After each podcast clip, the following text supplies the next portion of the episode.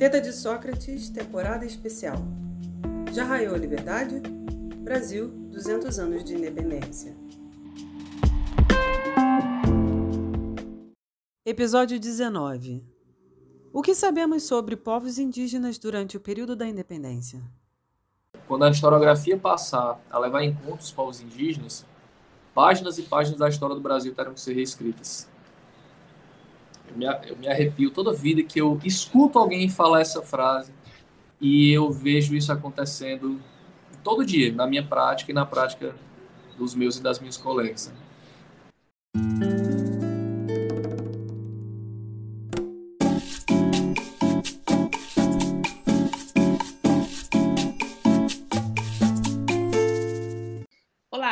Bem-vindos ao Teta de Sócrates, um podcast com bate-papo descontraído com especialistas de diversas áreas das ciências humanas. Vem e deixa a teta te alimentar. Eu sou Sara Correia e com Juliana Magalhães. Oi, oi, gente.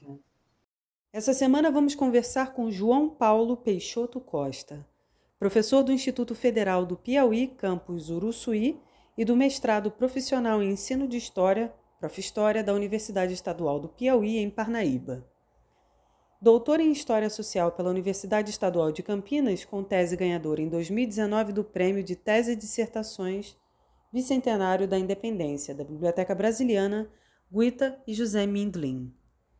Mestre em História do Brasil pela Universidade Federal do Piauí e graduado em História pela Universidade Federal do Ceará. É bolsista do Programa Nacional de Apoio à Pesquisa da Fundação Biblioteca Nacional. É vice-coordenador do GT os Índios na História da AMPU Brasil e coordena o GT Os Índios na História da AMPU Piauí.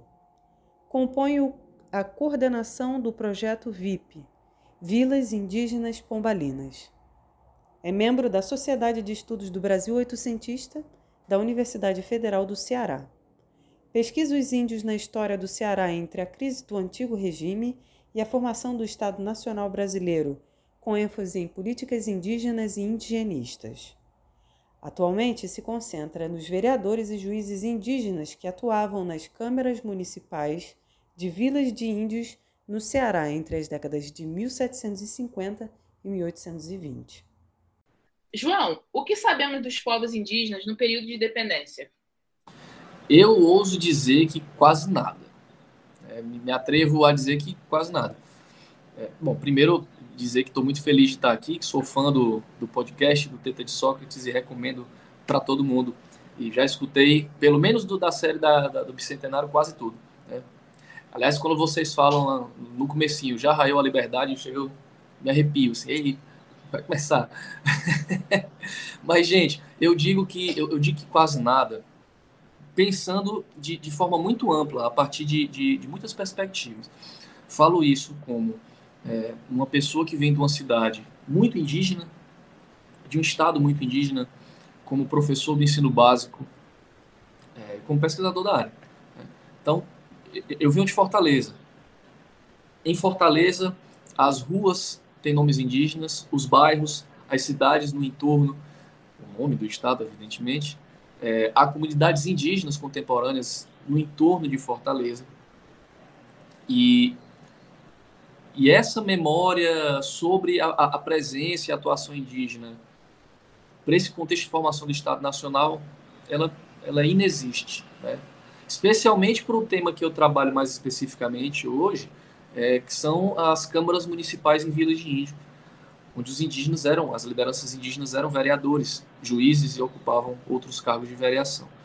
Isso baseados na, na lei do Diretório dos Índios, promulgado lá no tempo do Marquês de Pombal, mas que em alguns lugares do Brasil ela perdurou para depois do século XIX e atravessou inclusive o contexto da independência. Então essa presença do diretório no XIX é muito pouco conhecida pela própria historiografia do XIX, é, mas é interessante como que para o legado das comunidades indígenas hoje também é, não ficou muita coisa. Né? Esses dias eu conversava com o Weber Tapeba, que é vereador indígena do povo Tapeba no município de Calcaia, eu perguntava para ele, Weber, é, o, o, que que o povo Tapeba... Aliás, o, o, povo Tapeba lembra que os seus antepassados foram vereadores na Câmara de Soure, que hoje é Calcaia, cidade de Calcaia? Ele, não, ninguém nunca nem ouviu falar disso. Né? Para todos os efeitos, ele, ele foi o primeiro vereador da história é, do povo Tapeba em Calcaia. É, mas a, a, história desses vereadores no século XIX, isso é, e 18, né, porque começou no 18, isso é bastante desconhecido. Uh, pensando no, no, ensino de história, eu como professor do ensino médio, os livros didáticos silenciam. Aliás, os livros didáticos mal falam da participação popular. E quando falam, a partir de uma perspectiva de manipulação, é, foram cooptados em batalhas militares, uh, ou um, um, outra turbulência, um outro motim, tumulto, e nada mudou. A independência veio e nada mudou, e a vida dos pobres continuou bem ruim. Parece aquele tom de denúncia, só que mais agride do que defende, sabe?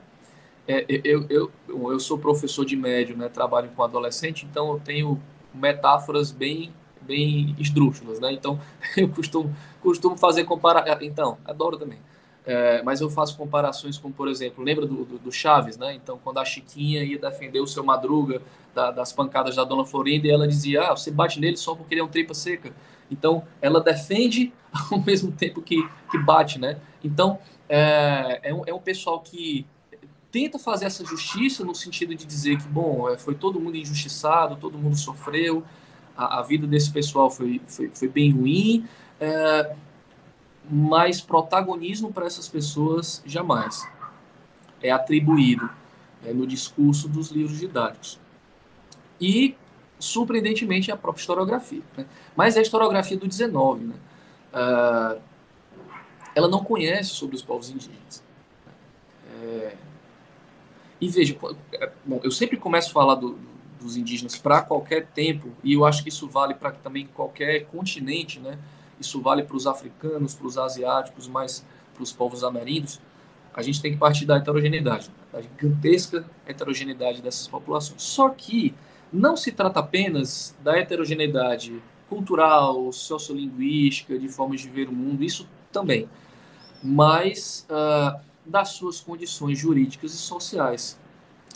Então, havia uma série de povos é, em territórios autônomos, com pouquíssimo contato com os não indígenas? Sim, havia. Mas havia povos em pleno contato naquele momento, sendo invadidos naquele momento. E as relações desses povos com os não indígenas, com o império ou português ou brasileiro, variavam bastante a cada situação. Mas havia também indígenas integrados, e de muitas maneiras. Havia indígenas ainda sob o diretório, havia indígenas sob a Carta Régia de 1798, que abolia o diretório para alguns lugares, é, livrando esses indígenas da condição de tutela. Então é uma situação super diferente e de, até difícil de explicar para quem não é da área. Né? Então eles não eram mais aldeados, mas já haviam passado pela situação é, de aldeamento e viviam em cidades, viviam em pequenos povoados. Havia indígenas que haviam saído dos seus povoados para adquirir propriedades individuais e identificados, e a documentação fala sobre isso, que passavam a ser identificados como brancos, ser listados como brancos. Enfim, eu estou falando, estou começando a citar aqui muitas situações, mas para a gente perceber que é, são situações muito diferentes entre si e a historiografia desconhece. É, um, uma prova do, do, que falo aqui é, é a discussão que havia sobre a cidadania dos indígenas é, do Brasil independente.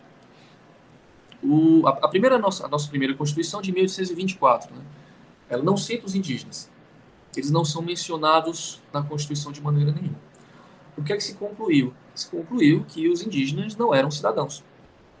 O Império Brasileiro não havia atribuído cidadania aos indígenas. Só que tem um porém, né?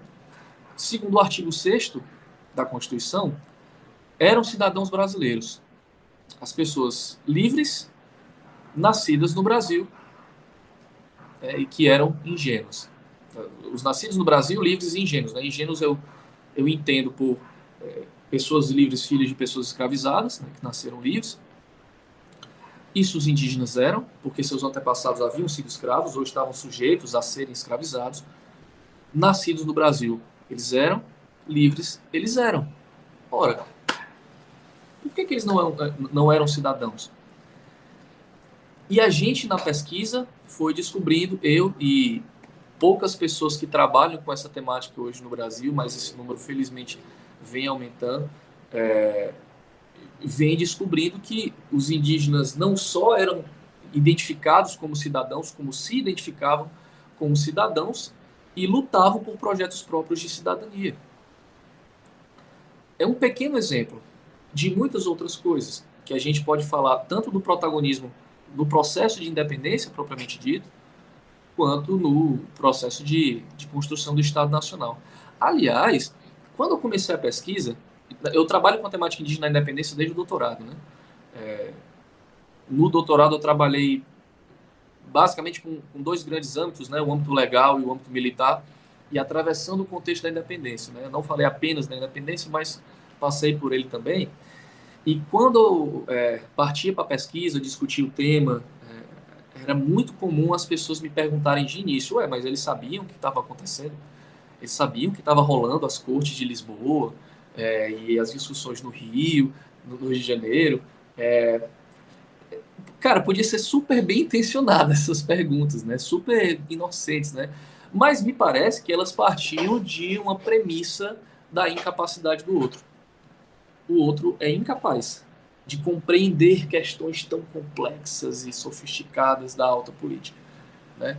Mas aí, é, bom, a gente pode, eu poderia passar o dia todo falando sobre isso, né, de coisas que venho encontrando. E ainda, e continuo encontrando, né, não terminei de encontrar não. Mas se travar com esse tipo de pergunta, se apegar a esse tipo de, de questionamento que incapacita o outro, inviabiliza a própria pesquisa. Você nem parte para a pesquisa. Porque você sequer se pergunta. Então, essa pergunta que vocês fizeram para mim no início, né, o que sabemos sobre os indígenas da independência, não era, não era feita. A historiografia não se fazia essa pergunta. Nem fazia a pergunta de o que eles fizeram efetivamente. Como eles perceberam.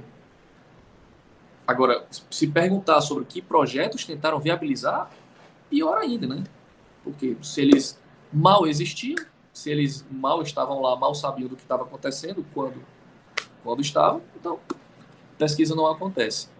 É, então, uh, na verdade, esse foi um, um, um é, era, uma, é, era ainda é uma grande questão para mim desde o na verdade, eu ia falar desde o doutorado, mas desde o mestrado, porque no mestrado eu trabalhei com povos indígenas, assim, entre outras coisas, mas a, a atuação deles na Revolução Pernambucana de 1817, dos indígenas do Ceará. É, e, quando eu entrei no doutorado, eu entrei com essa, com essa lombra, né, como a gente costuma dizer aqui, é, cara, como é que eles lidavam com, com questões tão grandes para o destino do país e para eles próprios? E aí eu percebi que muito pouca coisa tinha sido escrita sobre. Né? Pouca coisa, poucas coisas, mas coisas importantes. Né? E a partir delas a gente tentou desenvolver e, e acho que a minha militância dentro da historiografia hoje, é, uma delas é essa. Né? é, de fato, é, sua pergunta até que a gente fez, a gente não sabe nada sobre a, falando pela gente, né? Mas acho que a grande maioria mesmo não sabemos nada sobre sobre essas populações, esses povos indígenas. O que é uma pena. Acho que a nossa o que é, o que está no nosso, a gente estava conversando antes de começar a gravar, né? O que está nas escolas e tudo é apaga, como se não existisse, como se eles não fossem é, parte desse processo histórico, né? É... E você, assim, você disse que é do, de um estado indígena. A gente estava conversando um pouquinho antes, você falou de um autor que é muito conhecido, eu acho, mas sim, tem José de Alencar, então acho que. Tomara que seja, né? É, a gente espera que sim, porque é isso nas aulas de literatura no colégio você tem que ler, né? Então, é. para quem ama e odeia, mas é um, um, um nome conhecido, até pela avó, enfim é, essa sua aproximação com o tema foi por conta disso, do seu local? Você poderia falar um pouquinho, antes da gente voltar de novo para o tema, que eu acho importante a gente ter. Por que estudar a história dos indígenas? Não, legal. É... Eu, eu sempre gosto de falar sobre isso, né? É, é legal falar sobre a própria trajetória e como a gente vai crescendo mesmo, né? Como, como pessoa. E eu acho que o, o meu crescimento, o meu amadurecimento se deu observando, observando isso, né? Observando as populações indígenas do lugar de onde eu venho. Eu sou de Fortaleza, é, no Ceará, e, e, e é uma cidade muito indígena, de um estado muito indígena. É, o nome das pessoas, o nome, o nome das ruas, o nome dos bairros. É, eu fui batizado no bairro da Parangaba, que era a antiga Vila de Índios de Soure, que era antigo, o antigo aldeamento da Parangaba. Ah, meus pais moram na Aldeota. Enfim, eu poderia citar zilhões de, de, de nomes aqui, né? É, as cidades no entorno de Fortaleza também com nomes indígenas. As pessoas têm feições indígenas, as, principalmente as pessoas mais pobres. Né? Claro, existe aquele mito também né, que, que, tentaram construir na história do Ceará que no Ceará não havia negros. Né? Mesmo tendo sido a primeira província a abolir a escravidão. Eu digo, então aboliram o quê? Se não tinha negros, né, gente? Não, não tem muito sentido. Né? Claro que a população preta no Ceará existe, né? é, e é preciso ser lembrada e considerada. Mas a população indígena, ela é.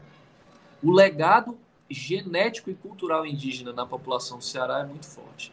Só que o Ceará também viveu sobre a tradição de dizer que não havia mais indígenas.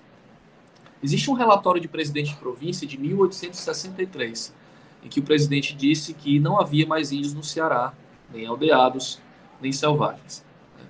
E isso foi lido por muita gente como o decreto da extinção, apesar de não ser um decreto, mas bem dizer decretável. Né? Isso ficou na, na memória, na historiografia, etc. Até que mais ou menos na década de 80, alguns movimentos sociais começaram a se organizar, né? com muitos aliados, a universidade, a Igreja Católica. Né? É, lembrado do Aloysio Lochard, é, arcebispo de Fortaleza, que teve junto né, dessa galera, e essas pessoas, né, é, começaram a se identificar como indígenas. Esses, essas comunidades, esses movimentos começaram a se organizar como indígenas, né, especialmente Genipapo Canindé, uh, Tremembé, Tapeba, Pitaguari. Hoje, são cerca de 15 etnias, né, diversas e diversas comunidades que não param de aparecer, e isso é que é o, o mais interessante. Mas é, eu cresci vendo essas pessoas é, é, eu, eu, desde pequeno eu frequento uma praia próxima a Fortaleza chamada Icaraí, que fica no município de Calcaia. E eu passava é, no, no, caminho de carro por uma aldeia do povo Tapeba. E era muito interessante ver aquela galera, porque não parecia nada diferente com qualquer outra pessoa carente, pobre, de Fortaleza mesmo. E no, no vestuário, no falar também, era exatamente a mesma coisa aparentava ser exatamente a mesma coisa, né? Mas isso me instigava bastante, né? Então, a, a temática indígena me veio muito forte na época da graduação, quis pesquisar sobre isso, não sabia muito o que fazer, até que eu me deparei com o maravilhoso guia de fontes para a história indígena nos arquivos estaduais, organizado pelo nosso querido e saudoso John Monteiro, um projeto incrível que ele organizou. E peguei a Xerox como um bom estudante de graduação, né? estava lá eu, deitado na minha rede, folheando a Xerox, e aí me deparo com fontes que falavam de uma tropa de índios enviados para lutar nas fronteiras do Ceará na Revolução Pernambucana de 1817. Eu fiquei louco porque eu nunca tinha ouvido falar sobre isso. Porque meu, no meu colégio isso nunca foi mencionado. No ensino de história isso não era, não era e não é em larga medida ainda mencionado. Fui falar com os meus professores da graduação, ninguém nunca tinha ouvido falar sobre isso. Eu digo, bom, então é aqui. Então vamos por aqui, é agora. Exatamente. E aí pronto, e aí segui. E aí venho caminhando, né, nessas pesquisas e, e assim, a minha trajetória de pesquisa, ela é mar, muito marcada por essas situações de me deparar com coisas que ninguém nunca tinha ouvido falar. Nem a historiografia, nem os colegas, e, e às vezes nem as, as próprias comunidades indígenas. Né? Como a questão das câmaras municipais, né, como eu falava, e, e, que é o tema da minha pesquisa hoje. Né? Indígenas, é, vereadores e juízes em câmaras municipais, da passagem do período colonial para a formação do Império do Brasil. João, é, vou fazer aqui o papel que é, eu sou uma pessoa que estou ouvindo e não entendo nada, então eu estou junto com a galera que não entende nada. E vou te perguntar algumas coisas só para a gente esclarecer, pelo menos se não na cabeça das outras pessoas, na minha, algumas coisas que você falou, como, por exemplo, haviam leis, é, como, por exemplo, a lei de diretório de índios, né? Você também falou sobre é, algumas outras diretrizes que eu acho que eram do período colonial, e você mencionou essa da, da lei do diretório ser uma lei pensada pelo Pombal, né? Uhum.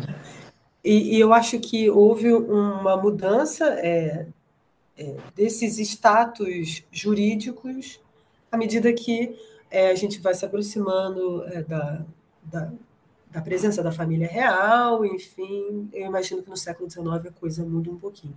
Então, será que você pode falar, só para a gente começar assim, é para entender Estou muito esquemática, mas é só para a gente entender o status institucional, é, porque daí eu acho que para frente, no 19, é, a gente vê o desenrolar é, de um novo momento, eu, eu imagino, né? uhum. é, da presença desses indivíduos no processo institucional, que eu acho que de alguma maneira vai calhar um pouco com o que você estuda, não? A presença e a, a, não presença é, indígena é, nesse, nesses locais institucionais. Então a gente pode começar com essas diretrizes. Estou muito, tô, tô muito esquemática, mas eu acho que pode funcionar. Não, mas eu acho até necessário, sabe? Porque aí a gente entende o quadro geral, né? É, e aí, se me permite, eu vou tentar fazer até um, um, caminho legal para tentar posicionar essa galera uh, jurídica e socialmente no contexto, né? Então, meados do século XVIII, 1755, foram promulgadas três leis chamadas de Leis da Liberdade, que promulgavam em linhas gerais que os indígenas eram livres, tinham prioridade na ocupação de cargos de câmara se morassem em vilas e falando de casamentos mistos também.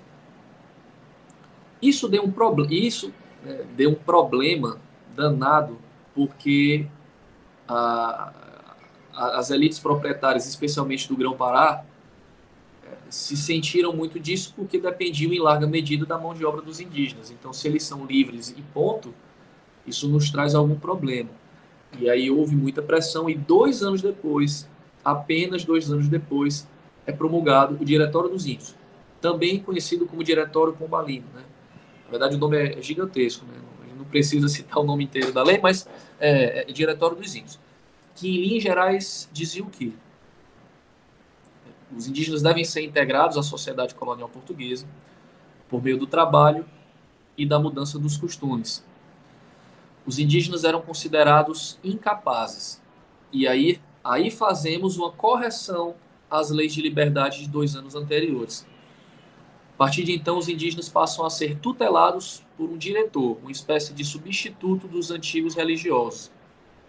Repare então que praticamente durante toda a história do Brasil, até 88, os indígenas só foram considerados numa situação de maioridade legal por dois anos. Né? Ou seja, de, do início da colonização até 1988, somente esses dois anos, de 755 a 57, os indígenas não foram considerados incapazes e tuteláveis. Né? Uh, o diretório também convertia os antigos aldeamentos religiosos em lugares ou vilas de índios. O lugar corresponderia hoje mais ou menos a um distrito de um município a vila já era um município emancipado, com a Câmara Municipal que cuidava, que administrava um território. E o diretório também, por outro lado, ele garantia prerrogativas para os indígenas. Né? E aí, como a professora Vânia Moreira fala, são, são três coisas principais: liberdade, isso já era previsto nas leis de 55, propriedade e autogoverno. Então, os indígenas eram livres, não poderiam ser escravizados. E aí alguém vai perguntar, ah, mas eles, eles eram tratados como escravos. De fato, e essa, isso faz parte da reclamação de muitas demandas indígenas no contexto do diretório. Nós somos tratados como escravos porque somos obrigados a trabalhar sem remuneração, sofrendo violência dos diretores, isso era recorrente. Porém, não poderiam ser é, vendidos. Não poderiam, o que não significa dizer que não acontecesse né, por debaixo dos panos. Isso precisa, inclusive, ser bem melhor conhecido. Bem melhor conhecido, inclusive, para depois da extinção do diretório. Isso continua acontecendo a século XIX adentro. Propriedade, então, a, onde havia câmaras, né, onde havia vila, as câmaras municipais tinham o território da Câmara, cada, cada um desses povoados tinha o seu território é, de acesso coletivo e os indígenas tinham suas propriedades. né, suas próprias terras. E autogoverno, porque é, nesses povoados que eram vila, os indígenas continuavam tendo prioridade na ocupação de cargos de Câmara Municipal. Aí chegamos no, no, no tema da minha pesquisa hoje, né? E, e, e, as câmaras criam uma situação super interessante e conflituosa, porque o diretório também exigia que é, os indígenas convivessem com os chamados extranaturais, ou seja, os não indígenas, preferencialmente brancos ou alegadamente brancos, mas não exclusivamente. Então, é, tinha que ter branco morando nessas povoações, tinha que ter branco ocupando o cargo de Câmara, ou alegadamente branco.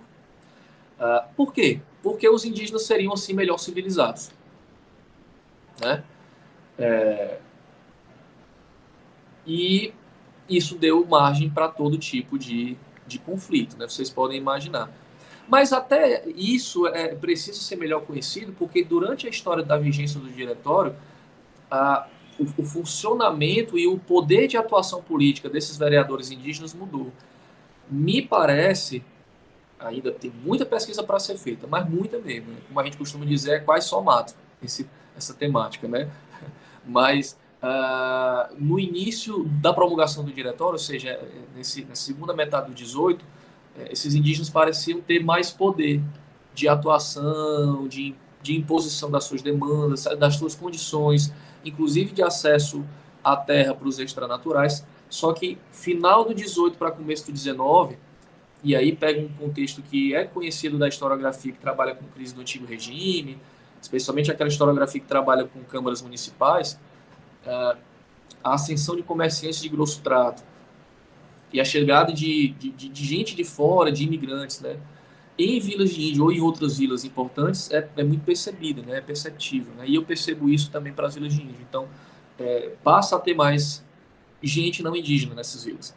Que e, e, nas vilas e nos lugares, né, que passam a perceber nesses povoados oportunidade de aquisição de terra e, inclusive, de conseguir um cargo político numa Câmara Municipal. Então, a tensão aumenta do final do 18 para o início do 19, né, em, em todos os sentidos.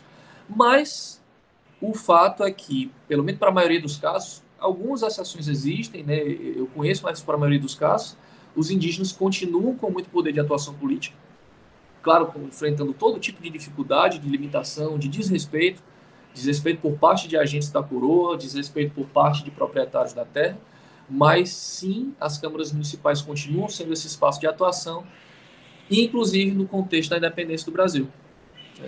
E aí é muito interessante você pensar que, bom, tem, tem gente até que fala, ah, mas os indígenas e outros pobres, eles não protagonizaram a independência.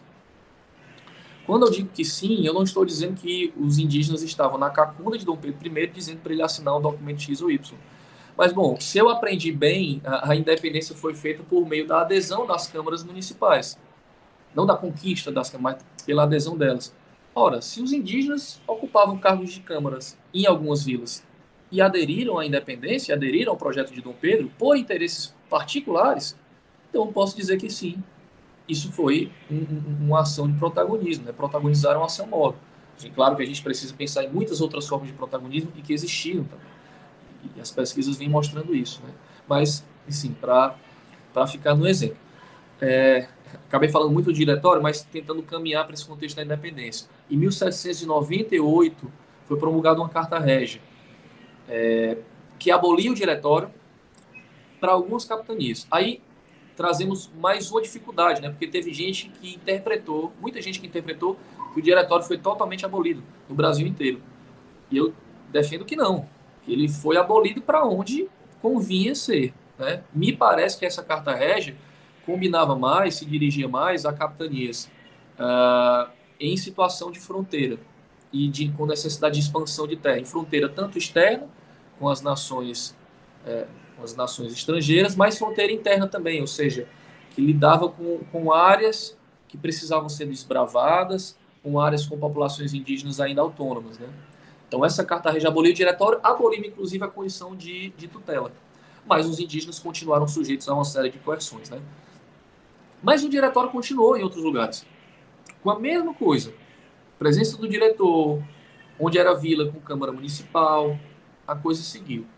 Ah, inclusive convivendo, né, aí chegamos no século XIX, 1808, o decreto lá de extermínio dos botocudos, depois estendido aos bugre no sul, foi usado inclusive no Piauí para atacar os pimenteira, usado também no atual centro-oeste, na atual região centro-oeste, e o diretório convivendo com tudo isso, com todo esse balaio legal, né? Em 22, uma decisão do Conselho de Estado teoricamente aboliu o diretório, mas isso não entrou em uso e a gente não entende exatamente por que eu tenho minhas suspeitas, mas eu acredito que porque em 23 é, a Assembleia Constituinte é, desfez o Conselho de Estado, então não, não, não, não foi aplicada, essa decisão não foi aplicada e talvez nem fosse de interesse de algumas províncias que ainda tinham o diretório. Uh, o diretório só vai ser realmente abolido nessas províncias que ainda tinham diretório no final da década de 20, começo da década de 30. E é muito interessante o porquê. As legislações estaduais, estaduais não, desculpa, as legislações provinciais é, entenderam que a Constituição de 24 fez dos índios cidadãos. Portanto, não poderiam estar sujeitos a leis do antigo regime. Só que a gente tem um problema, a Constituição não cita os indígenas. Mas a Constituição dizia que eram cidadãos os que foram nascidos no Brasil e eram livres. Isso, os indígenas desses antigos lugares pombalinos eram. Então, a rigor, eles, eles eram cidadãos. Mas a Constituição, se não fala dos indígenas, fala menos ainda do diretório. Eles compreenderam que o diretório não fazia mais sentido e aboliram o diretório. Uh, bom, aí a gente entraria numa, numa, numa, outra situação, né? A situação de fim da década de 1820 para começo da década de 30. Acho que a gente pode falar depois, se vocês quiserem, eu já, já emendo aqui. Ué, por mim, vamos embora. Vamos seguir. tá. Então é o seguinte, é, quando, quando, quando a independência aconteceu, e assim, eu ainda quero falar um pouco sobre a, o posicionamento dos indígenas, como eles viam esse contexto todo, mas só tentando situar é, é, juridicamente os indígenas, né? É, quando, quando a, a independência aconteceu, juridicamente falando, a situação parecia não ter mudado tanto, a não ser a, a, pela condição de, de cidadania. Então, eles eram cidadãos e passaram a reivindicar essa condição. Só que ficava naquela de, bom, os cidadãos, a partir de uma, de uma percepção liberal, são iguais. Então, como é que pode haver cidadania e tutela ao mesmo tempo? Ou, ou uma coisa ou outra, né? É, e aí partiu-se para o entendimento gradativamente de que os indígenas não poderiam ser tutelados, o diretório não fazia sentido, eles eram cidadãos. Mas um primeiro golpe para as prerrogativas indígenas aconteceu em 1828. Desde a Constituição, já se, desde a Constituição de 24, já se pensava um remodelamento das câmaras municipais. As câmaras municipais tinham competência política e jurídica, porque elas eram corpos sociais. Só que isso a partir de uma percepção da sociedade de antigo regime. Né? Antigo regime que dividia, que, que organizava a sua sociedade em corpos sociais, é, e que as relações se davam muito a partir de uma reciprocidade entre os corpos com o rei. O que se projetou, principalmente a partir da criação das províncias, que já havia sido criado com o constitucionalismo português, era que a sede do poder estivesse nas províncias. Que as províncias concentrassem esses poderes locais. Esses poderes locais. É, e aí foi promulgado em 28 a primeira lei, 1 de outubro de 1928, a primeira lei das câmaras municipais. As câmaras perdem sua competência política e jurídica, passam a ter competência exclusivamente administrativa a sede do poder estava nas províncias. E o que foi pior para os indígenas, o que foi devastador para os indígenas, é que se estabeleceu um limite censitário para o acesso aos cargos. No caso do Ceará, as, até as lideranças indígenas eram muito pobres. Né? E o que eu observo na documentação, isso, veja, a, a lei é de 28, a documentação que eu encontrei de 29, já me parece que os indígenas não estavam mais nas câmaras. Inclusive, os vereadores dessas antigas vilas de índios mencionam, se refere aos indígenas como homens de pouco senso, homens estúpidos, né? homens ingênuos, fáceis de enganar. Eu digo, não, então, eles não estão mais aqui. No ano seguinte, e veja, os seus antigos colegas de meses antes já se referem a eles dessa maneira. 1928. E aí veja só, sem indígenas na Câmara, como é que se protegem as terras? É muito mais difícil. É bem dizer, impossível. Uh, em 31 é promulgada a lei que cria a Guarda Nacional e extingue os antigos corpos de ordenança. As patentes militares nas tropas de ordenanças indígenas também eram um caminho por excelência e antiquíssimo de atuação política dos indígenas. Com o fim das ordenanças, isso também se acaba. Então vejam, de, de 22 a 31, então a gente, no espaço de nove anos, os caras perderam tudo. Os caras perderam cargo de câmara, os caras perderam patente militar, condições de proteção da terra, acabou-se. Né? Então, a, aquilo que o Chalub fala sobre uma cidadania precarizada para a população é, liberta, pa, parda e preta liberta no Brasil, eu percebo também da mesma forma para os indígenas, sabe? Para os indígenas, claro, aí eu estou me referindo aos indígenas que ainda viviam sob a, a, a lei do diretório. A Vânia Moreira, ela, ela estudando o Espírito Santo, que aplicou a Carta Régia de 798, ela viu a mesma coisa, só que para 798. Né? Porque lá, no Espírito Santo, essas câmaras foram transformadas né, mais anteriormente. Né? Então, é, é uma precarização que se deu num contexto ainda anterior. Né? Então, uh, mas de toda forma, a, a, a independência, a formação do Estado Nacional, e a criação de, de, desse estatuto, dessa condição de cidadania, ela foi estendida aos indígenas. Mas os indígenas cidadãos, assim como muitos outros subalternizados cidadãos, eram cidadãos precarizados, sujeitos a todo tipo de coerção, de violência, de recrutamento forçado, e aí independe do contexto, sabe? Seja de um Ceará sem diretório. Ah, e detalhe, o Ceará, ele reativou o diretório em 1843 mas só na parte que falava de reunir os indígenas para o trabalho. Então, aquela parte de prerrogativas todas, isso não foi trazido de volta, né? Isso durou até 1845, com a promulgação do Regulamento das Missões, que foi a primeira lei indigenista do, do Império, assim, geral, para o Brasil, né?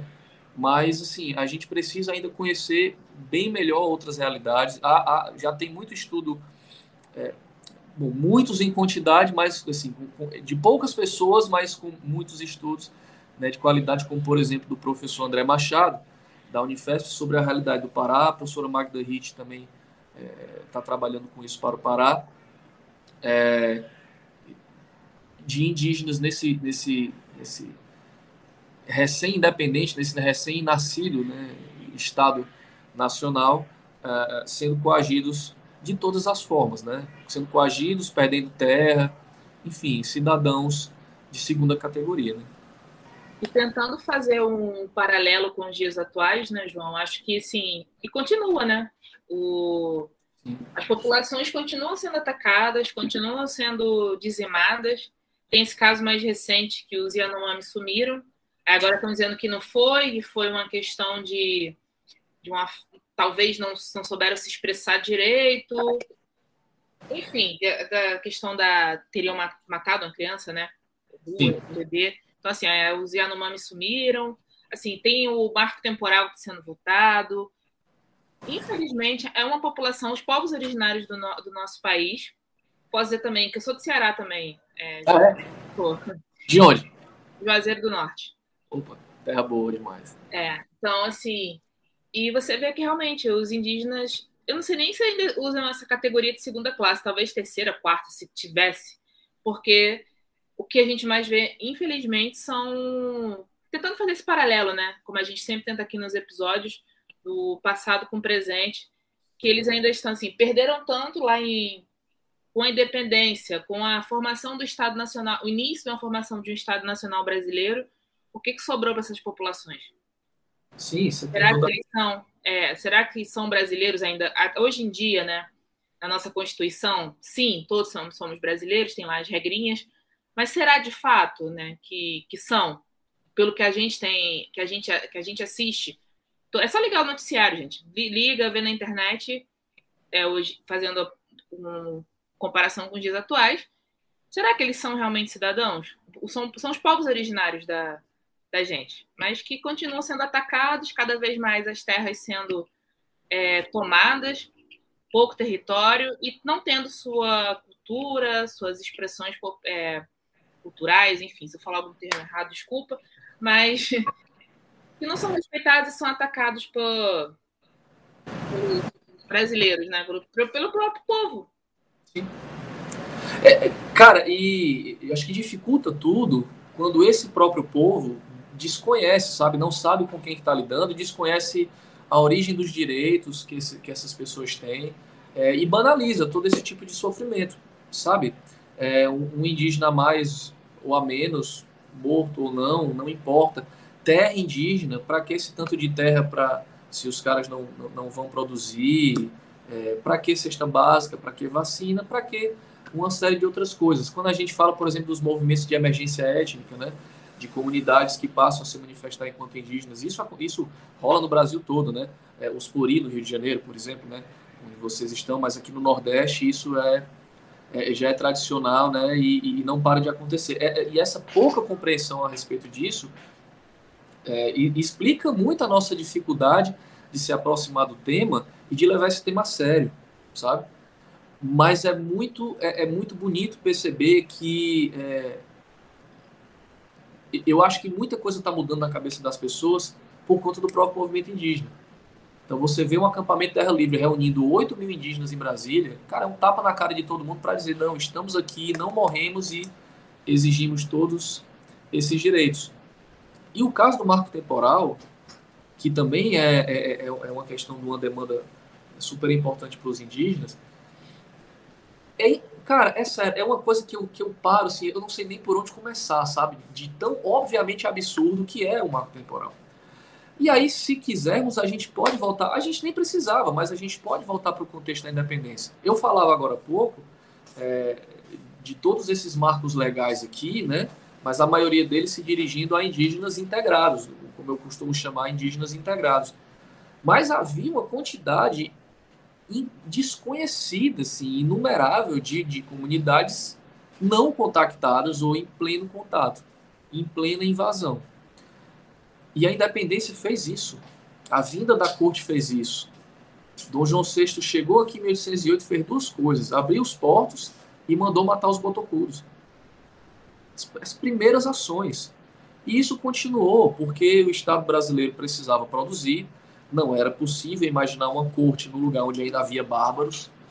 Né? Então havia, precisava, era preciso ocupar territórios e, e, e produzir, produzir, e ocupar e ocupar. E ora, esse pessoal seria invadido. As terras dessas pessoas seriam invadidas. Essas pessoas seriam mortas. Né? E, e, e, isso também é história da independência. Também é história da independência. Né? Ah, e veja, terras invadidas, populações deslocadas, Aí se, eu, se, eu, se a gente compara também com, com a, a, a esses povos integrados, né? Gente que acabou perdendo terra por falta de condições jurídicas e políticas de manter as suas terras. Uh, tudo isso é deslocamento forçado. Forçado. Então, se o marco temporal diz, não, só pode, só pode ser demarcado terra de quem estava lá em 88, meu amigo, vai abrir um livro de história. Ah, não, não, aí, minha gente, das duas, uma ou é uma burrice assim, muito inimaginável, ou é mau caratismo. Bem, eu fico com a segunda opção. Eu viu? também fico com a segunda opção. É. Porque se é desconhecimento é fácil resolver, né? Pois é. É, é, é. fácil. É. Em tese é, né? Mas, Não, enfim. sim. Pelo menos assim, você vai buscar o conhecimento, é aquela ação de você buscar algo, você chegar até. Mas assim, a segunda opção é proposital, é para realmente tomar. É uma forma fácil de tomar essas terras. Eu gostaria de saber se os parlamentares é, que tentam seus cargos públicos, eles devem permanecer nos seus locais de nascimento para tentar se eleger, não é mesmo? Maravilhoso, é isso aí. Perfeito. Pois é. Uhum. Claro que isso não se aplicaria a eles. Mais uma história da independência que me recordo aqui. É, o Ceará passou por uma seca muito pesada em 1825 foi a primeira grande seca do Império. É, várias províncias do atual Nordeste foram impactadas, e segundo alguns relatos da época, o Ceará foi a mais impactada. E no Ceará, a partir da seca, veja, aí, aí veja só, né? A, a, a, esperteza dessa galera inocente, né? Claro que a seca teve seus impactos e, e provavelmente devastadores, mas a partir desses impactos da seca se difundia um discurso de que a população pobre de maneira geral morreu ou migrou, especialmente a população indígena. E os seus, os seus povoados, aliás, os seus povoados estavam praticamente desabitados. Então, o melhor que poderíamos fazer é reunir é, é, populações indígenas de diferentes povoados num povoado só, liberando as terras dos antigos povoados. Olha que conveniente. Isso foi proposto a primeira vez em 1800, ainda em 1825 pela Câmara de Aquiraz, né? Inclusive, é onde hoje fica o Beach Park, viu, gente? Beach Park não é em Fortaleza, ele é em Aquiraz, né? mas é também onde fica o povo Genipapo Canindé, na, na, na aldeia da Encantada, né? da Lagoa da Encantada. Mas no território de Aquiraz vivia o, o, uma população indígena no lugar de Monte Moro Velho, que hoje é a cidade de Pacajus. Olha o nome da cidade. Reparem que a região metropolitana de Fortaleza, até pouco depois da independência, era território indígena inteiro. Quase, quase tudo. Né? Mas vamos lá. A Câmara de Aquiraz sugeriu que a população indígena de Monte Velho fosse embora de lá, porque eles roubavam gado e já eram muito poucos. E aí, em 26, tentaram criar, criar e não deu certo, né, um plano de civilização para os indígenas do Brasil. Não deu certo porque não foi aplicado, não foi para frente, e muito provavelmente as províncias nem queriam um plano geral. Provavelmente elas queriam cada um lidar a seu modo. Mas no Ceará foi proposto de novo essa mesma coisa. Então, que os indígenas fossem reunidos em poucos espaços, porque já eram poucos, porque a seca foi devastadora e tudo mais. E uh, agora não vou me lembrar, mas eu acho que foi em 1827 a população de Monte Mal Velho foi transferida à força para Messejana, que era outra vila de índios que hoje é um bairro em Fortaleza. Então, bom, o Estado Nacional começa com deslocamento forçado. Aí sabe o que, é que acontece? Esse documento não, é, não, não, não, não foi datado, mas eu localizo de entre 30 e 31. Os indígenas deslocados à força de Monte Malvelho escreveram um ofício né, com seus nomes lá, de José Francisco do Monte, fulano de tal, fulano de tal e vários outros, que fomos é, removidos pelo despotismo despotismo. Então, fazendo referência a um termo que era utilizado em referência a Portugal, inclusive, pelo despotismo de suas casas e terras. É, mas isso é uma infração direta à Constituição do Império, que no seu artigo 6 diz que somos cidadãos sem a menor sombra de dúvida. E eu lembro dessa, dessa sequência de palavras porque para mim foi muito marcante. Somos cidadãos sem a menor sombra de dúvida baseados na Constituição, porque somos nascidos no Brasil e somos livres. E citam outros capítulos da Constituição que falam de que não era permitido deslocar à força um cidadão. Vocês estão entendendo? O Estado Nacional começa deslocando indígenas, mas o Estado Nacional começa com indígenas se, se valendo é, do mundo ao seu redor, das ferramentas que, que tinham à disposição, da sua condição de cidadania, reivindicando condição de cidadania. Né? Que lhes foi negado depois. Né? Pelo regulamento, ainda no Império, pelo regulamento das missões, com o SPI, né? a, a, proteção ao índio, que olhava para o índio como um próprio coitado inferior, e que só acaba com a Constituição de 88. Então, como é que você quer exigir que indígenas estivessem nas suas terras, todos eles, é, em 88, com, com tudo isso, com, com, com essa história? Né? Sem falar que o Estatuto da Ditadura dizia que os indígenas não poderiam entrar em juízo. Então, eles não tinham nem condição de entrar na justiça. Não tinham documento. Gente, não dá, é demais para mim. É, dobrem a dose de antiácido, viu? Quando a gente para para pensar nessas coisas. Nossa, terrível. E uma coisa que você falou que eu acho que combina é sobre as lutas dos indivíduos por seu, seu, pelos seus papéis e suas afirmações como cidadão. Você falou um pouco lá atrás. Primeiro a gente vai falar sobre a maneira é, como eram pensados institucionalmente. E depois a gente vai falar sobre as lutas. Uhum. Uma das lutas eu imagino que seja essa, né? A reivindicação a partir dos próprios termos brancos, né? Tem que usar as armas brancas já que dos brancos, já que eu tenho que me defender contra eles. Mas opa, como é que como é que é, esses indivíduos eles eles se defendiam perante o Estado? Quais eram os projetos de nação? Que eu acho que é uma coisa muito interessante que é, obviamente, se quer saber que havia projetos de nação, né? Que a gente desconhece. Dá para ver, assim, quem está ouvindo, dá para ver o nosso desconhecimento total hoje. Não sabe nada, zero, né? Uma vergonha aqui, bota, bota aqui, culpa nos cursos de graduação, só uma vergonha. Mas olha, eu culpo também porque até a minha pesquisa de doutorado eu não sabia de nada, não, viu, gente? Eu aprendi do zero também. Então, é, assim, não, não, a gente não precisa ter vergonha, a gente tem que compartilhar a nossa indignação de isso não ter chegado até a gente antes, né? Mas, ó, uma primeira coisa que eu gosto de falar, você falou assim, ah, é, eles utilizavam a, as ferramentas brancas, né? Eu gosto de pensar que, uma vez que eles se apossam disso, já não são mais apenas brancas, passam a ser indígenas também, né? Porque, assim, se a gente para para pensar, bom, não foi Portugal que inventou o conceito de cidadania, né? Isso eu sei. Você sabe perfeitamente bem, pois é. E, e, e, não deixa de ser uma condição né, e faz parte da, da. Primeiro que cidadania não é branca, né? porque os gregos não eram brancos. Um beijo aí para quem acha que gregos eram brancos. Durmam com essa, viu? Gente? Exatamente. e aí, a reedição do livro eram os, os, os não eram os, deus, os deuses astronautas, não, eram os gregos brancos? Exatamente. Ele só terá uma página. Não, né? Exatamente. Vamos pesquisar. Então, veja, é, a, a, a, gente acha que a gente precisa criar as coisas para que elas. Aliás, a gente acha que os indígenas precisam criar as coisas para que elas sejam dos indígenas. Eu gosto de falar muito em sala de aula com os meus alunos e alunas. Né? Eu aponto assim: olha, esse teu celular foi criado pela tua família? Foram os piauienses que inventaram a mochila, o estojo, a caneta? Não, isso faz parte da cultura de vocês. Isso é cultura de vocês.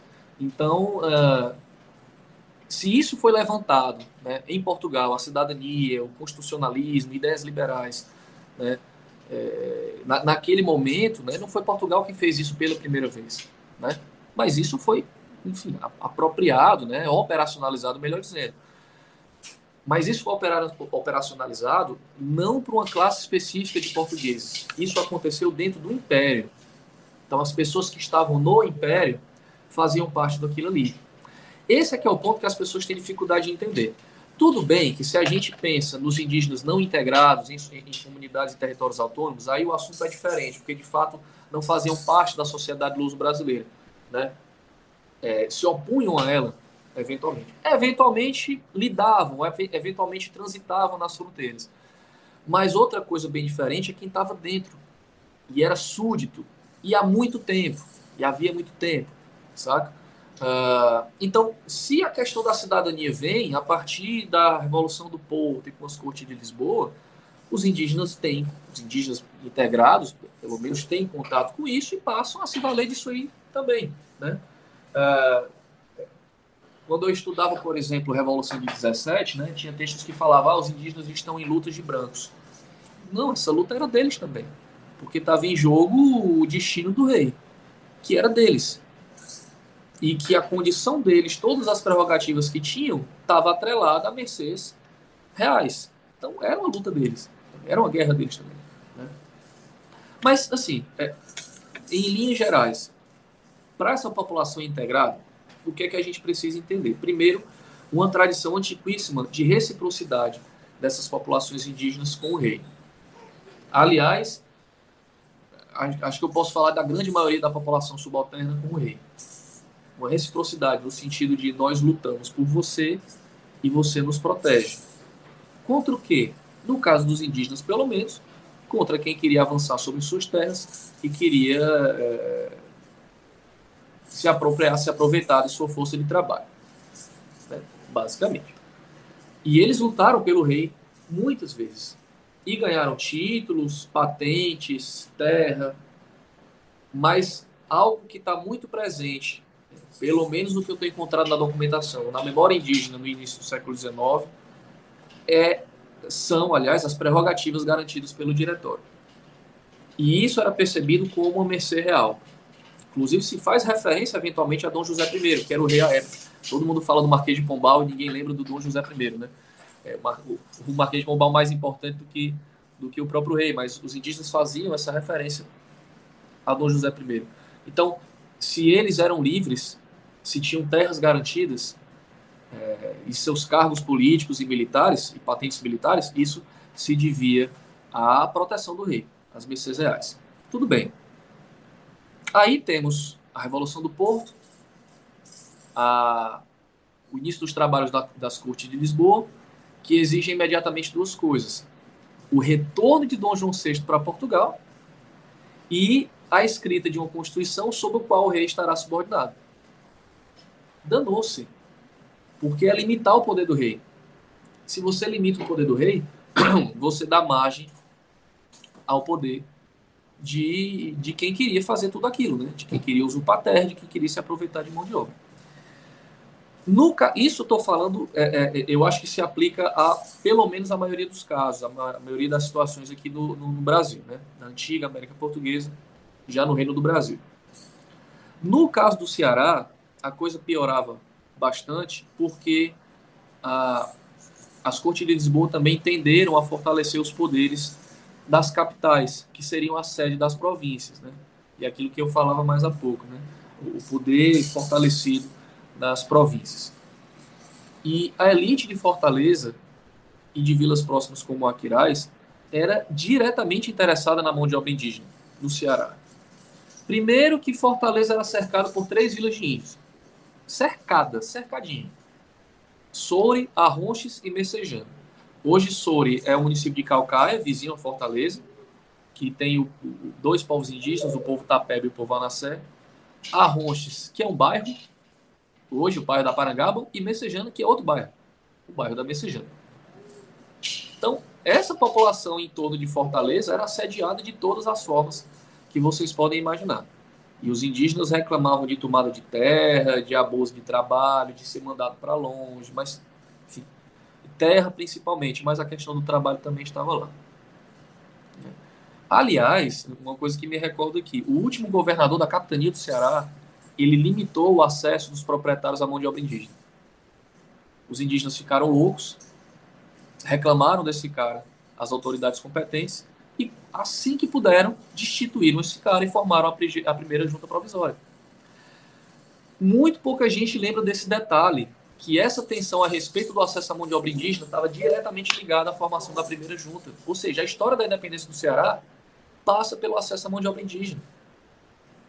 Aí é aquilo que eu, que eu insisto em dizer, assim, a gente vai desenterrando os casos, e pequenos casos, mas a gente vai percebendo que não há história política, história econômica do Brasil e da independência do Brasil sem os povos indígenas. Simplesmente não há. Tudo bem, pode ser que para um, uma região ou outra isso seja mais ou menos evidente, mas de maneira geral não há como falar, não, não falar dos povos indígenas. Uh, próximo à Fortaleza, não tão cercado, mas bem pertinho, ainda tinha o lugar de índios de Montemão Velho, hoje a cidade de Pacajus, e a vila de Montemão Novo, hoje a cidade de Baturité. No litoral norte, Almofala, que hoje é uma aldeia do povo Tremembé, Vila Viçosa, que hoje é Viçosa do Ceará, e dentro de Vila Viçosa, ah, o lugar de índios de Baepina, que hoje é a cidade de Ibiapina, que fica na Serra da Ibiapaba. Vocês vão reparando os, os nomes indígenas sendo ditos aqui o tempo inteiro. Né? Pois é. Então, é, os indígenas se deparam com esse momento da independência com essa questão. O poder do rei está limitado, o poder das elites, especialmente a da capital, estão fortalecidos. Com o andar da carruagem é, e, a, e a formação de um projeto paralelo no Rio de Janeiro, em torno de Dom Pedro, a tendência do posicionamento indígena foi se aliar a Dom Pedro. E também há uma rivalidade interna no Ceará, aí eu estou falando especificamente no caso do Ceará, entre a elite da capital e elites do interior da província, que se contrapunham ao poder eh, da capital e se contrapunham à Constituição. E se aliavam também, e se aliavam também a, a Dom Pedro. No caso do Ceará, havia essa disputa entre as elites do interior e, as, e, a, e essas elites da capital. As elites do interior se contrapondo a essas elites da capital, se contrapondo ao projeto de constituição feito é, em Portugal. Então, se você para para pensar, pelo menos do, do, das lideranças do interior, era um projeto contra-liberal, pelo menos de, de, de, de resistência a, a, a, uma primeira perspectiva de liberalismo. É super interessante como essa mesma galera do interior, parte dela havia aderido à Revolução de 17 e quase inteira vai aderir à Confederação do Equador depois. Liberal. Então, sim, as coisas vão mudando de, de posição muito rapidamente. Mas, pensando a partir da perspectiva indígena, é, o constitucionalismo era perigosíssimo. Defender a Constituição feita em Portugal era uma ameaça.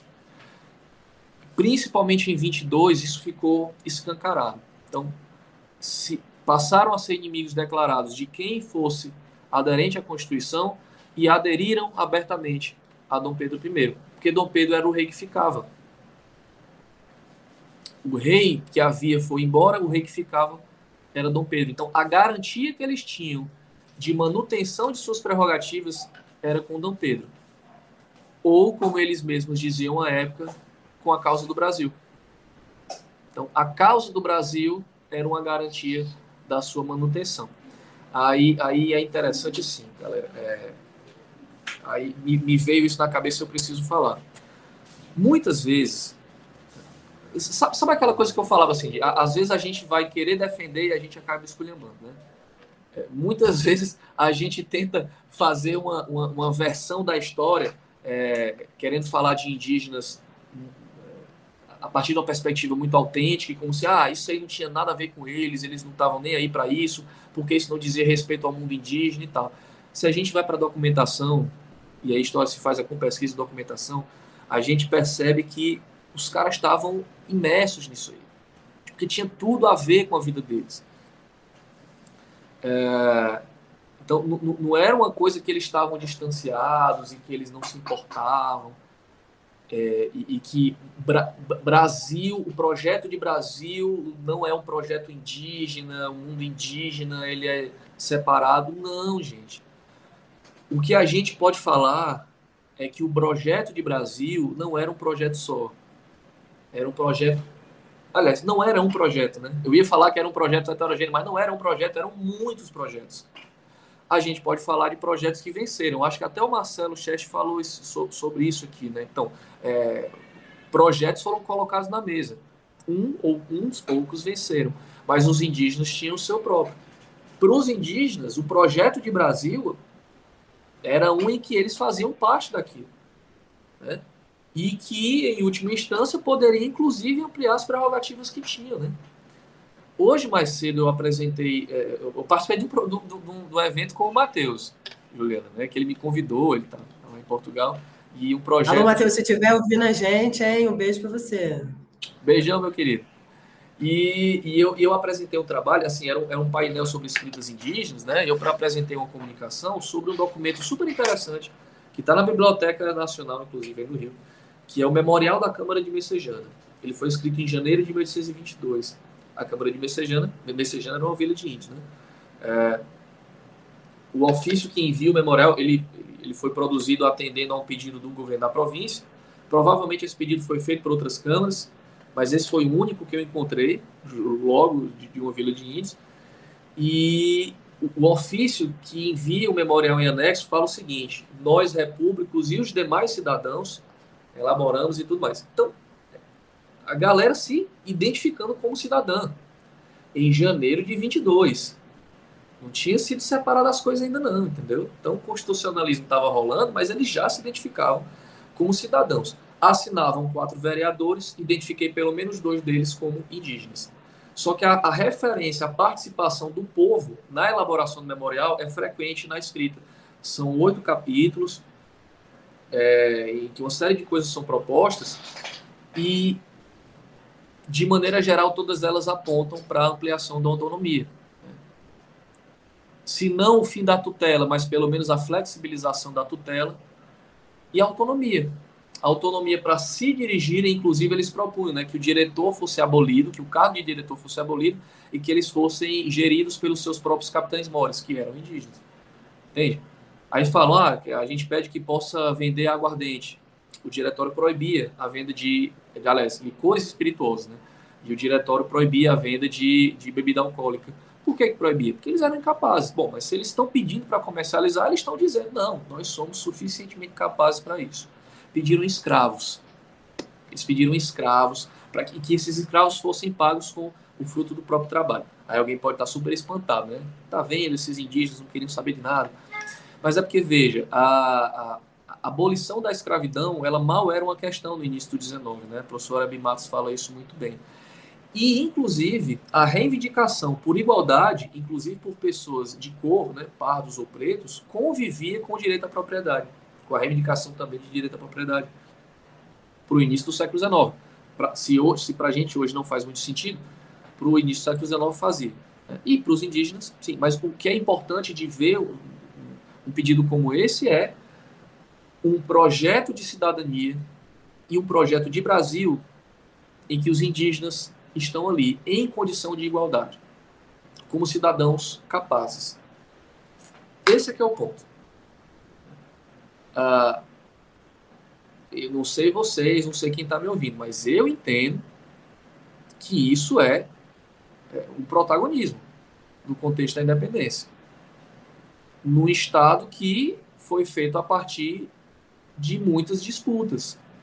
Disputas escritas, disputas políticas, disputas militares, que seja. Mas ele não nasceu no instalar de dedos, né? Foi fruto de tudo isso. Os indígenas estavam no meio. De muitas formas. E eu estou falando aqui só das câmaras municipais. Se eu fosse falar de participação militar, envolvimento em tumulto, aí não terminava mais hoje, não. Né?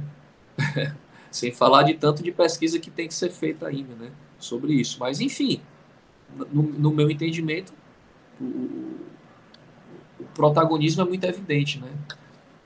Encontrei um conjunto de documental que eu não consegui escrever sobre ele ainda, mas eu tô doido para começar a escrever porque ele é maravilhoso.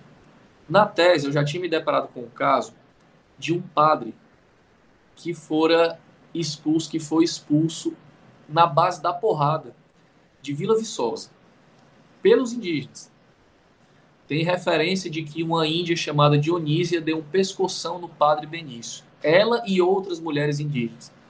É, e colocaram ele e outras pessoas para correr. A documentação que eu tinha acesso até então não deixava muito claro por que isso aconteceu. Só que como isso aconteceu em 22, eu suspeitava que isso tivesse a ver com, com o contexto constitucional né, e tal. Eu não podia bater martelo, mas eu suspeitava. E aí, vasculhando o arquivo da Câmara dos Deputados, né, tem um fundo é, chamado Assembleia Nacional, acho que é Assembleia, Assembleia Constituinte é, de 1923, ele está todo digitalizado. Inclusive, quem todo, quem quiser pesquisar sobre independência, não sabe por onde começar, fica a minha sugestão aqui. Viu? Procura o arquivo da Câmara dos Deputados, está tudo digitalizado lá. E eu lá, bisbilhotando, dando uma olhada, eles têm um, um guia de fontes não acho lá muito fácil, mas pelo PDF você localiza, né, pelo localizado PDF dá para localizar algumas coisas, e me deparo com referência a um ofício de Vila Viçosa. Só que é interessante, bom, eu sei que Vila Viçosa era uma vila de índios, mas eu sei que eu pesquiso isso. Provavelmente quem fez o, o guia não sabe. E essa menção não foi feita. A gente falava hoje sobre isso né, no, no, painel. Pesquisar escritas indígenas é complicado porque os próprios arquivos não sabem que aqueles textos escritos foram escritos por indígenas. Pois bem, procurei feito maluco, alucinado, e eu achei tanto documento da Câmara de Vila Viçosa sobre esse caso. E resumindo, qual foi a questão? É, os indígenas acusaram esse padre de causar confusão, causar desconforto nos habitantes da vila, porque ele era adepto à Constituição, e os indígenas eram adeptos a Dom Pedro. E colocaram para correr o padre, o diretor de Vila Viçosa, o diretor de Baipina e acho que outras figuras não estou me lembrando bem quem. E isso tudo produzido pela Câmara de Vila Viçosa, com vereadores indígenas assinando lá. Né? Num um documento bem pequenininho, eles ainda dizem assim: eu não encontrei, não tem no documento para quem que eles estão mandando, mas eu imagino que seja para o próprio Dom Pedro. Mas eles dizem, né? É, colocamos esse pessoal para correr porque eles eram inimigos da causa brasílica e ao final eles pedem a abolição do governo da província. Vejam bem, minha gente, os indígenas pedindo para ser abolido, para ser destituído o governo da província do Ceará. Vocês estão entendendo? E, e, e lá para as tantas, no outro documento fala lá, né? Nós, aí diz, agente maior João da Costa da Anunciação, ele não se identifica como indígena, mas eu sei que é, cruzando outros documentos. Capitão Comandante Francisco Barbosa, não diz que é indígena, mas eu sei que é. E aí uma série de outras pessoas, imagino que a grande maioria seja indígena, e lá afinal, para as tantas ele diz, né? Que reconhecemos é, como defensor perpétuo do Brasil o príncipe regente Dom Pedro de Alcântara. Eu aprendi na historiografia que as câmaras aderiram à independência. Aí, como eu falava mais cedo, né? Então, a, aqui está um exemplo né, de, da adesão de uma Câmara, de uma Câmara de Vila de Índios, de indígenas aderindo. Né? Então, sim, gente, assim, é, meio que resumindo esse, esse falatório todo, gente, tem muita, mas muita coisa para pesquisar, sabe? Mas eu acho que a gente precisa partir das perguntas mais básicas possíveis, mas elas precisam ser feitas. Né? Quem eram? onde estavam. Sabe aquela pergunta, aquelas perguntas que a gente faz no meio Globo Repórter, né? Quem são, onde estão, que comigo. É, mas precisamos fazer essas perguntas super básicas para começar. Quem eram, onde estavam e o que queriam. O que faziam, o, o que perceberam, né? Sobre essa questão de os índios sabiam o que se passava, eu não tenho como dizer, eu não tenho como saber sobre essa, essa população é, em territórios autônomos e tudo mais. Mas essa população integrada sabia de tudo, com detalhes. E essa de Câmara de, de, de Vilas de Índio, então, nem se fala, porque as informações chegavam pela província, pelo governo da província, e eram distribuídas para todas as vilas, inclusive a de Índio. Então, é isso, gente. Bora, bora sair do marasmo e ir atrás de pesquisar, né? Gente, eu acho que o melhor convite fica aí, né? É isso. A gente está aqui para convidar você que está ouvindo, se você se interessa por história ou até geografia, para estudar né, ocupação territorial a partir de uma perspectiva histórica, porque eu acho que também é tão importante quanto, né? Não vamos deixar os nossos amigos geógrafos de lado, os, os antropólogos também. Acho que fica aí o super convite para quem se interessar no tema. E, e, João, antes da gente partir para as dicas, tem alguma coisa que você tenha deixado de lado, ou que você acha que é necessário reforçar é, sobre o que a gente está debatendo aqui, sobre o papel é, da participação indígena na história e na construção da nossa nação? Cara, eu, eu acho que isso é uma questão também de memória, sabe? É, e aí vou dar um exemplo muito concreto. Eu, eu conversava com o, o vereador Vebe Tapeba, do povo Tapeba do município de Calcaia. É, eu, eu entrevistei por um livro que eu estou organizando com outros colegas. É, e era uma pergunta que eu sempre quis fazer, né? Porque o povo dele, o povo Tapeba, era o povo indígena da Vila de Soure, da Vila de Índios de Soure, cujas lideranças ocuparam cargos de Câmara Municipal. E, e o Weber é tido como o primeiro vereador indígena do Ceará. Né? Eu digo, não, não era não. Mas eu perguntei para ele, né? Cara, é, a, as pessoas da tua comunidade, eu já havia feito essa pergunta antes, inclusive para ele, né? É, as pessoas da tua comunidade, os mais velhos, têm essa memória de antepassados tendo ocupado é, cargos da Câmara de Soure, né, que hoje é Calcaia, e ele, cara, inclusive não só nós não sabíamos, como a gente quer que você venha aqui conversar com a gente, falar sobre isso. Ou seja, é, a, a, a gente tem uma missão bem, bem, bem urgente pela frente, né, de, de, discutir memória. É memória dos municípios, da história dos municípios, é história local, é memória local. E que, consequentemente, é a história do Brasil também. É, aliás, né, é a história do Brasil justamente por isso, né, porque é, é, não existe história do Brasil sem essas questões locais, sem, sem história dos municípios.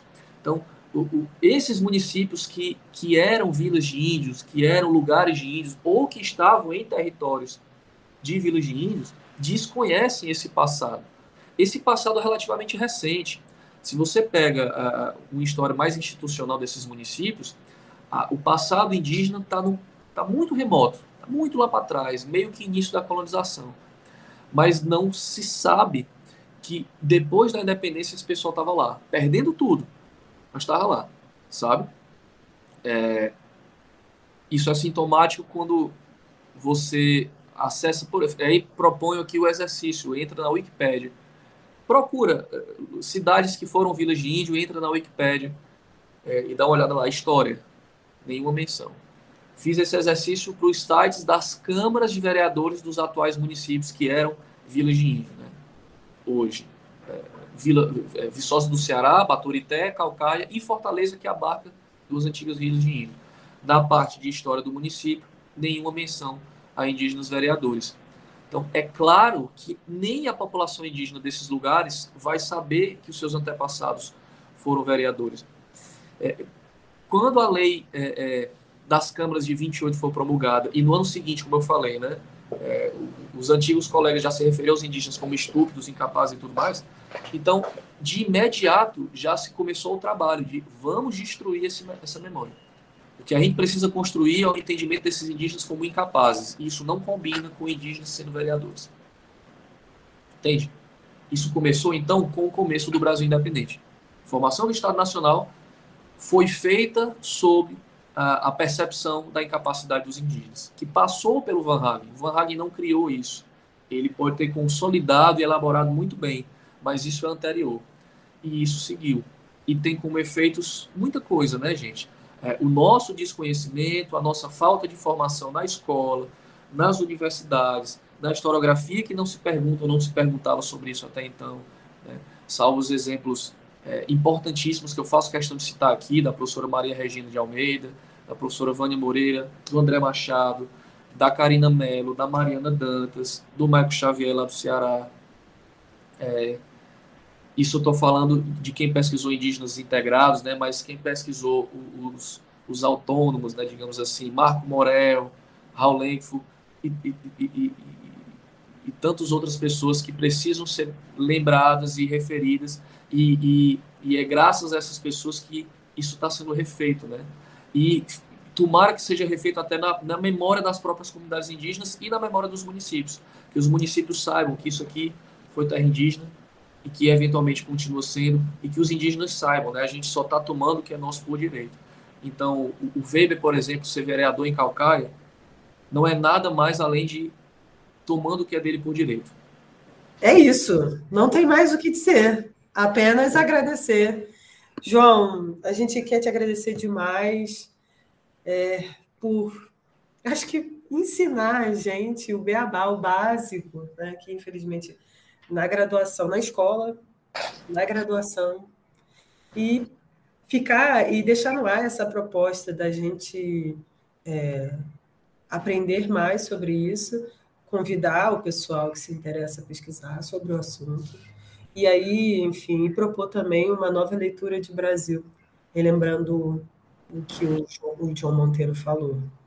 Vamos para as dicas, João? Nesse segundo Bora. momento, a gente vai para as dicas. Antes da gente ir para as dicas, eu já não falo isso há um bom tempo, mas gostaria de colocar aqui que você que está ouvindo a gente pode ir lá comentar, dizer que o nosso programa é lindo, maravilhoso, cheiroso, que você pode ir lá dar biscoito para a gente, falar, compartilhar com seus amigos, parentes, inimigos, mentira. Mas compartilhe, vá lá no nosso Instagram, Teta de Sócrates, arroba Teta de Sócrates, ou vá lá, faça sugestões sobre o que vocês querem ouvir no nosso e-mail, tetadesócrates.gmail.com. João, vamos de dica? Bora nessa. Gente, é, eu faço parte do, do conselho editorial do, do Blog das Independências, né, que é uma iniciativa da Ampul, Toda semana a gente tem um texto novo e é um texto voltado para o grande público. Né? Então não é texto para historiador, ficar lendo historiador, Né? Então a gente quer sair dos muros da academia. Acessem divulgam para quem vocês conhecem. Quem é professor, manda para os estudantes. Para quem curte história, só por curiosidade, manda também. Né? É, toda semana um texto novo. Tem texto meu lá, inclusive, né, sobre os indígenas da independência, texto curtinho de fácil acesso. Sugiro também o, a conta do Instagram do A, AH ponto de exclamação, é o projeto de divulgação histórica da Ampul. Acessem, eu tive lá na, na, na, na coordenação desse projeto do Instagram até o ano passado, mas aí é, coisas mais importantes apareceram, como meu filho, que nasceu em janeiro, né? E, e Davi está aí exigindo seus direitos, né? É, tá certíssimo. Mas estava lá até janeiro com o Luciano Figueiredo, queridíssimo, se estiver ouvindo, um beijo. E eu, eu publiquei um, a minha tese, né, em 2018. Gente, eu tive que parar para lembrar quando foi que eu publiquei, mas foi em 2018. Chamando A Lei na Guerra. É fruto da tese que eu defendi na Unicamp. É, inicialmente contra o John Monteiro, né? É, eu, faleceu e, e, fiquei com a Silvia Lara, mas foi uma tese que foi premiada né, pelo prêmio 3 vezes 22 da Biblioteca Brasiliana. Né? Eu fiquei muito feliz com esse prêmio, gente, porque dos premiados foi o único que falava da temática indígena e o único que não falava do, do eixo sudeste, né? do, do atual sudeste. Né? Então, é, para mim foi, foi, foi bem importante. É, eu estou produzindo quanto posso sobre os povos indígenas na independência por meio das câmaras municipais, né? Uh, tem artigo meu aí e, e, e, tem mais coisas saindo, né? Eu estou organizando um livro com as queridíssimas Tatiana Oliveira, da UESP, Mariana Dantas, da Federal Rural de Pernambuco, a Karina Mello, da Universidade de Pernambuco, e a diva Vânia Moreira, da Federal Rural do Rio, um livro sobre os povos indígenas na independência e na formação do Estado, conta com muita gente fantástica. Espero, esperamos que saia agora em setembro. E junto com o pessoal do Ceará também, do SEBO, né, Sociedade de Estudos Brasil de Cientistas, da Federal do Ceará, a gente está escrevendo, né, terminando de. Está quase pronto, um livro sobre independência no Ceará. E nesses dois livros tem artigo meu, né? Nesse livro sobre indígena da independência, um artigo com o Chico Cancelo, querido Chico Cancelo da Bahia, sobre é, vereadores indígenas da independência, e nesse do Ceará, sobre especificamente a Câmara de Monte Baldovo, que hoje é Baturité. Para além disso, gente, é, quero sugerir aqui. Lembrei de um livro que li há pouco tempo, da Lélia Gonzalez. Eu nem conhecia, fica a sugestão, e tem ele em PDF facilzinho sobre feminismo afro-latino-americano, recomendo. É, bora ler Davi Copenaua, A Queda do Céu, A Queda do Céu. É, bora escutar Ednardo, né, minha gente? Bora escutar Belchior. Bora escutar Clodo Climericlésio, aqui do Piauí. Daqui do Piauí eu recomendo Vale do Até, para a gente ouvir. Lá do Ceará eu recomendo Caio Castelo e Tom Drummond. Só botar nas redes que vocês acham. E eu tô assistindo uma série chamada Borgen, lá da Dinamarca, sobre política. É, tem nada a ver com o que a gente tá falando aqui, mas eu tô assistindo e me veio na cabeça de sugerir. Então, João Paulo, muito obrigada. Já não, não vou precisar citar de novo o blog da, do Bicentenário, porque já foi muito bem citado, inclusive por, por um dos responsáveis por escolher, eh, escolher os textos. Então, obrigada, porque a gente tem falado sempre aqui. Então, galera, vão lá, porque é bom mesmo. Indicação eu vou. Eu já falei sobre esse documentário aqui, mas acho importante. É, tá na Netflix. É o Guerras do. Então, ele vem falando desde o período da invasão portuguesa, ou descobrimento, ou sei outros termos que vocês escutem. Mas é, é mostra a. Ele, são, cada episódio fala sobre um tempo histórico, então tem dos portugueses, da chegada dos portugueses, é, tem da, da parte da, escra, da escravatura. Então, assim, você mostra que a história do Brasil é feita muito mais por sangue do que pelo, pelo amor. Para não falar outra palavra. Então, eu recomendo. É, é, que são 40 minutos, 50 minutos cada episódio. Sei que cinco termina com a criação das facções criminosas no, no Rio de Janeiro. Fala Rio e São Paulo. Então, é importante para a gente entender, tentar entender um pouquinho dessa nossa construção da nossa sociedade. E um outro que eu indicaria, que inclusive no primeiro episódio fala um pouco, é o Ayrton Krenak, que é um filósofo né, de, é, indígena, e a bibliografia dele. Então, tem vários livros. Que, talvez o mais famoso seja o Ideias para Adiar o Fim do Mundo. Então, vamos consumir também esses autores. E, como o João Paulo já falou, né, de cantores, enfim, vamos, vamos consumir essas pessoas também. E você, Ju, o que você tem de indicação? Bem, eu vou indicar dois filmes, um documentário e um filme, que não tem muito a ver, né? Para dizer nada a ver, mas eu vou indicar mesmo assim. Eu vou indicar um filme chamado Transamazônia, um documentário sobre mulheres travestis é, na Transamazônia.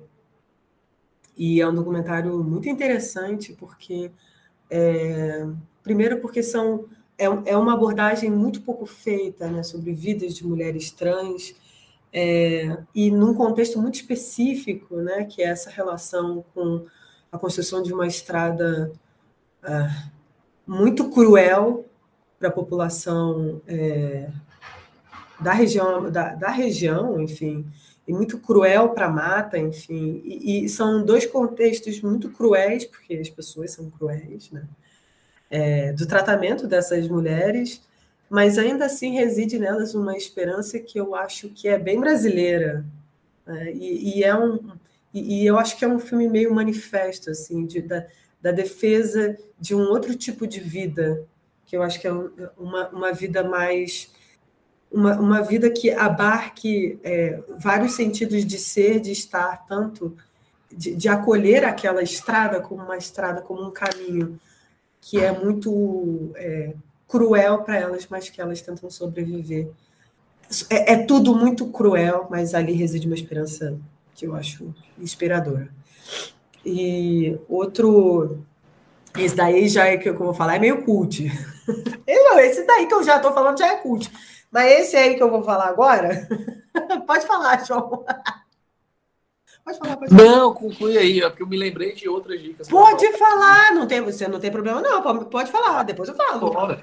Gente, que eu acho que era a, a, a, a, dica que eu não poderia deixar de dar era o seguinte, né? Se a gente quiser conhecer os povos indígenas e se aproximar, é, bora se aproximar deles diretamente, né? Então, acessem as redes da APIB, da Articulação dos Povos Indígenas do Brasil, da APOIME, né? da Associação dos Povos Indígenas do Nordeste, Minas Gerais e Espírito Santo. Uh, Acesse também as redes dos GTs Indígenas da História para o Brasil, Indígenas da História para o Piauí, que eu coordeno aqui no Piauí. E aqui no Piauí a gente é, fez um projeto ano passado chamado Acervo de Memórias Indígenas. A gente entrevistou uma liderança indígena por mês daqui do Piauí, né? Um estado que, inclusive, até pouquíssimo tempo se dizia que não havia povos indígenas, né?